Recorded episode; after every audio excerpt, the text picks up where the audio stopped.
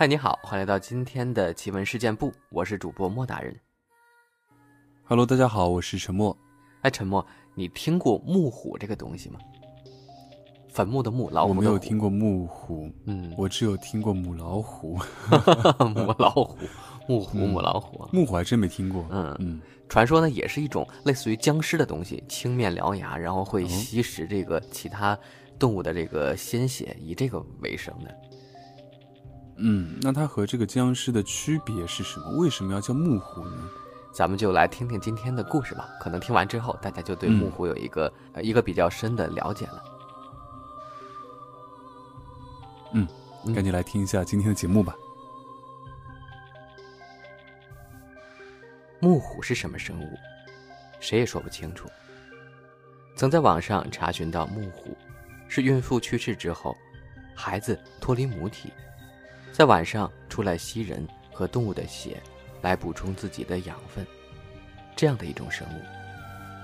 还有一种说法，说木虎和僵尸一样，青面獠牙，也是以吸血来给自己提供养分的。后来听老人们说起一件关于木虎的传说。很久以前，有个村子，村中呢有户人家，这户人家家大人多，儿子女儿一大群，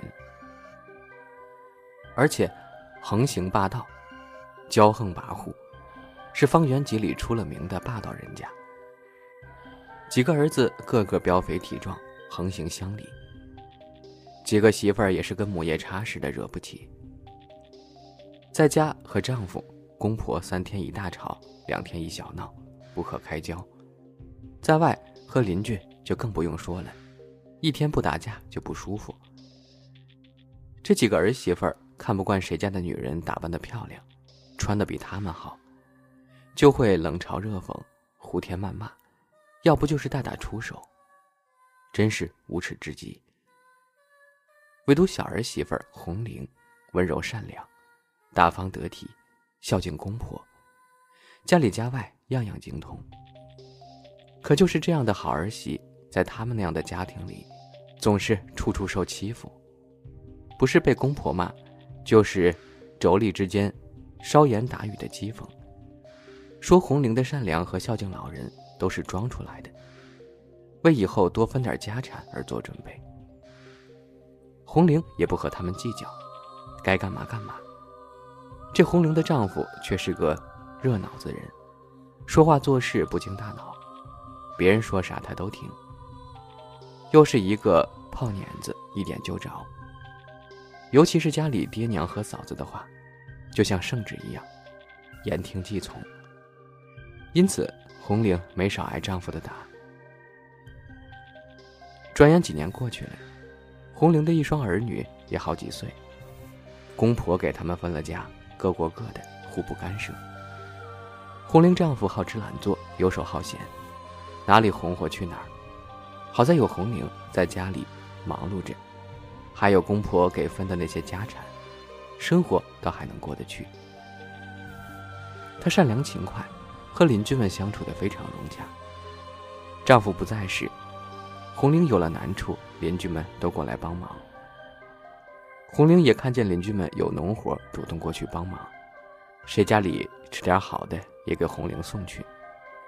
她也是如此，因此邻居们都夸她是个热情大方、乐于助人的好媳妇儿。而邻居们见了红玲的公婆和妯娌，却躲得远远的，走路都绕开他们，这让妯娌们很是恼火。便背后说红玲的坏话。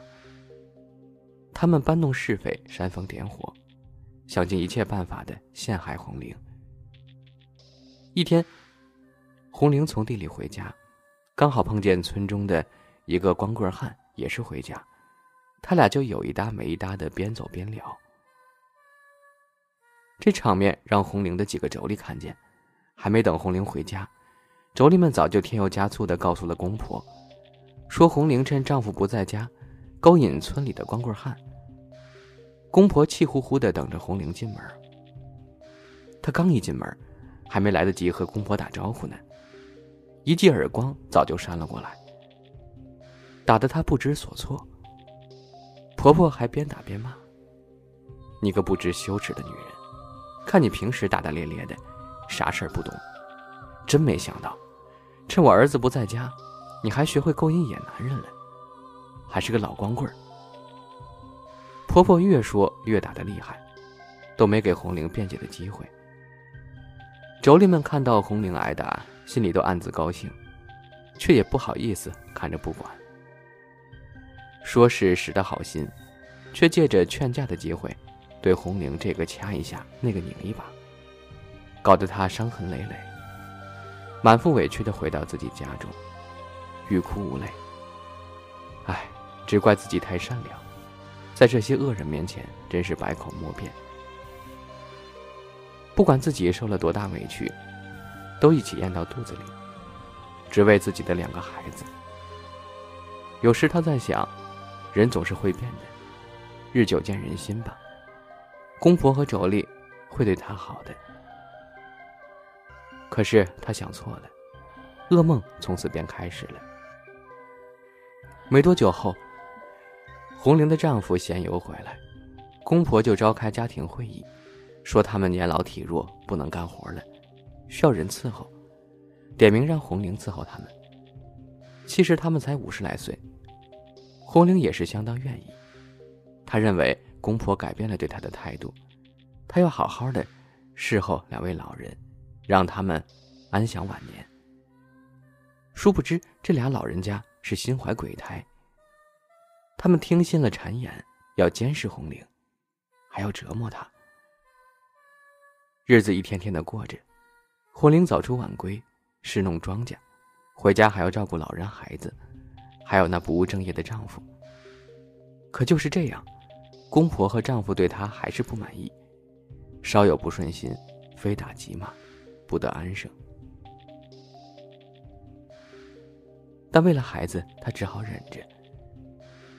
一天，她从地里回来，实在累得不行，刚躺到炕上稍微歇息，只见婆婆气势汹汹的进来，破口大骂：“你这懒媳妇儿，一天到晚的啥事不干，就知道勾引野男人，晌午了都不做饭，还躺炕上装睡，是不是想饿死我们？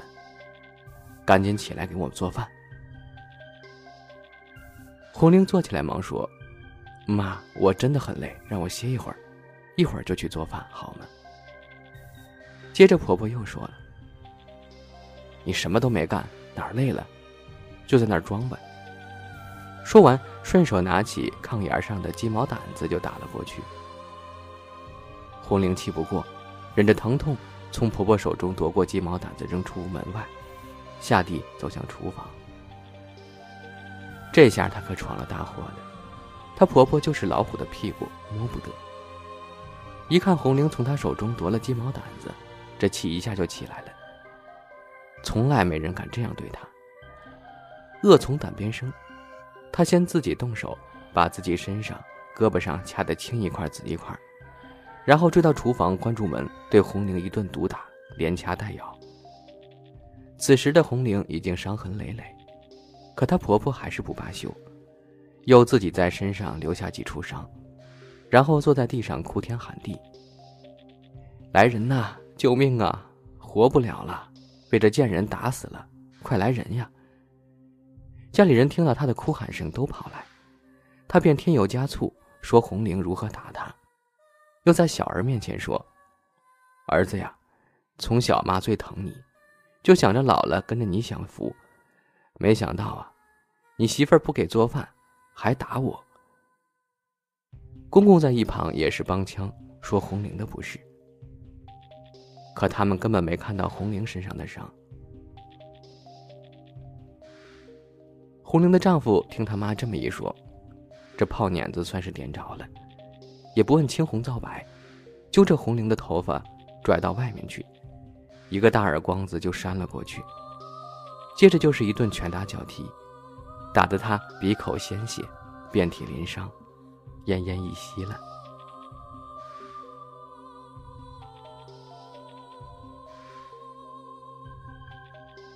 邻居们听后跑来看，他们看到躺在地上的红玲一动不动，都痛心的哭了。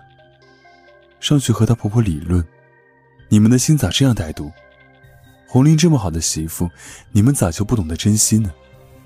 家里家外都是她一个人干，你们帮她做过什么？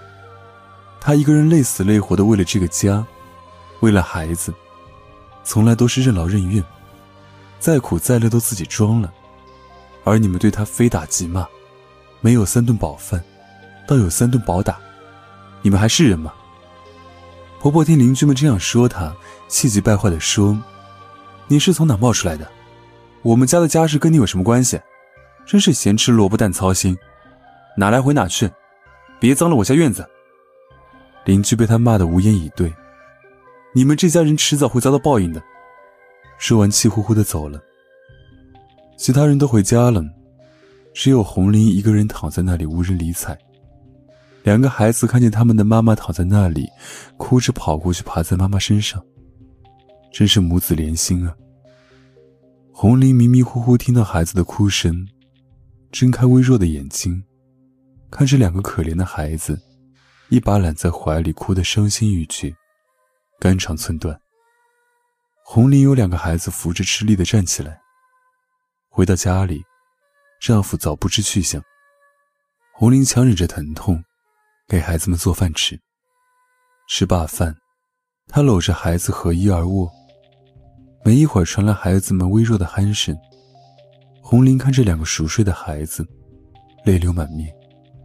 孩子，妈妈就要离开你们了，别怪妈妈狠心，实在是这个家不给妈妈生存的机会。这几年是你们支撑着妈妈才可活到现在，妈妈真的舍不得丢下你们。但也实在没有办法，在这个家里，与其让活活打死，还不如自己去死，也落个清净。红林说完这些，早已泣不成声。他把两个孩子亲了又亲，然后扭头就走。走到门口，又扭过头看了一眼孩子，泪水连连的出了门。红林走了，带着遗憾，带着怨气，永远的走了。离开了那个让她饱受挨打和算计的家。十多年过去了，红玲这个人也许从人们的记忆中淡忘了，而她的婆家人，自从她死后也收敛了很多。虽说不那么骄横跋扈了，但也时不时的做一些坏事，让村里人讨厌至极。有一天早晨，红玲婆婆对她老头子说：“他晚上梦见红玲了，满身鲜血。”沾着血盆大口向他走来，说要吃了他，吓得他一晚上没睡好。老头子说他也梦见了同样的梦。老两口边吃饭边聊着，忽然，老头说他心口堵得慌，特别不舒服。老太太慌了，她扶老头躺下，赶紧去叫几个儿子。等老太太和儿子们过来时，老头子已经气绝身亡，归西了。因此，老太太受到了惊吓，病倒在床。接下来，奇怪事一件一件的发生。红林的婆家人、大伯子、卓里，甚至十几岁的孩子们平白无故的得病，病的病，死的死，弄得家里上上下下哭声连天，乱成一片。再后来就死畜生，好端端的畜生从地里干完活回来给喂了，喝了水。没想到第二天就死在圈里了。他们家的死完后，邻居家的畜生也遭了殃，先后有好几家的也死了。村里面人心惶惶，哭天抹泪，不知该如何是好。一天，有个茅山道士路过这个村子，发现半边天空有黑雾笼罩，感觉不对劲。他拉住路上的一个村民就问：“你们这里发生什么事了？”村民听道士一问，便一五一十把红林婆婆如何虐待红林致死，和这几年红林婆婆家以及村里发生的事，毫不隐瞒地告诉了道士。道士听完后，就让村民领着他去了红林婆家。道士四周看了看，对红林的丈夫说：“你家坟地出问题了，近几年死了不少人和畜生，已经殃及到邻居们了。如果不赶快解决，也许会殃及到周边村庄。”红林丈夫不相信这些，没好气的把道士数落了一番。这时，红林婆婆拄着拐杖，踉踉跄跄从屋里走出来。道士呀，你好好给我们家看看吧，是我们做的孽，心术不正，逼死了红林，害了自己家又害了邻居。只要你看好了，我老婆子以后吃斋念佛来超度冤死的红林。于是，道士选了日子，在一天下午，太阳快落山时，他领着几个徒弟和大胆的村民，还有红林的丈夫来到红林坟前。他先念念有词，用麸子在坟前撒了一圈，然后命令徒弟挖坟开棺。当棺材打开的那一瞬间，人们惊呆了。十多年过去了，红林的尸体完好无损，眉目清秀。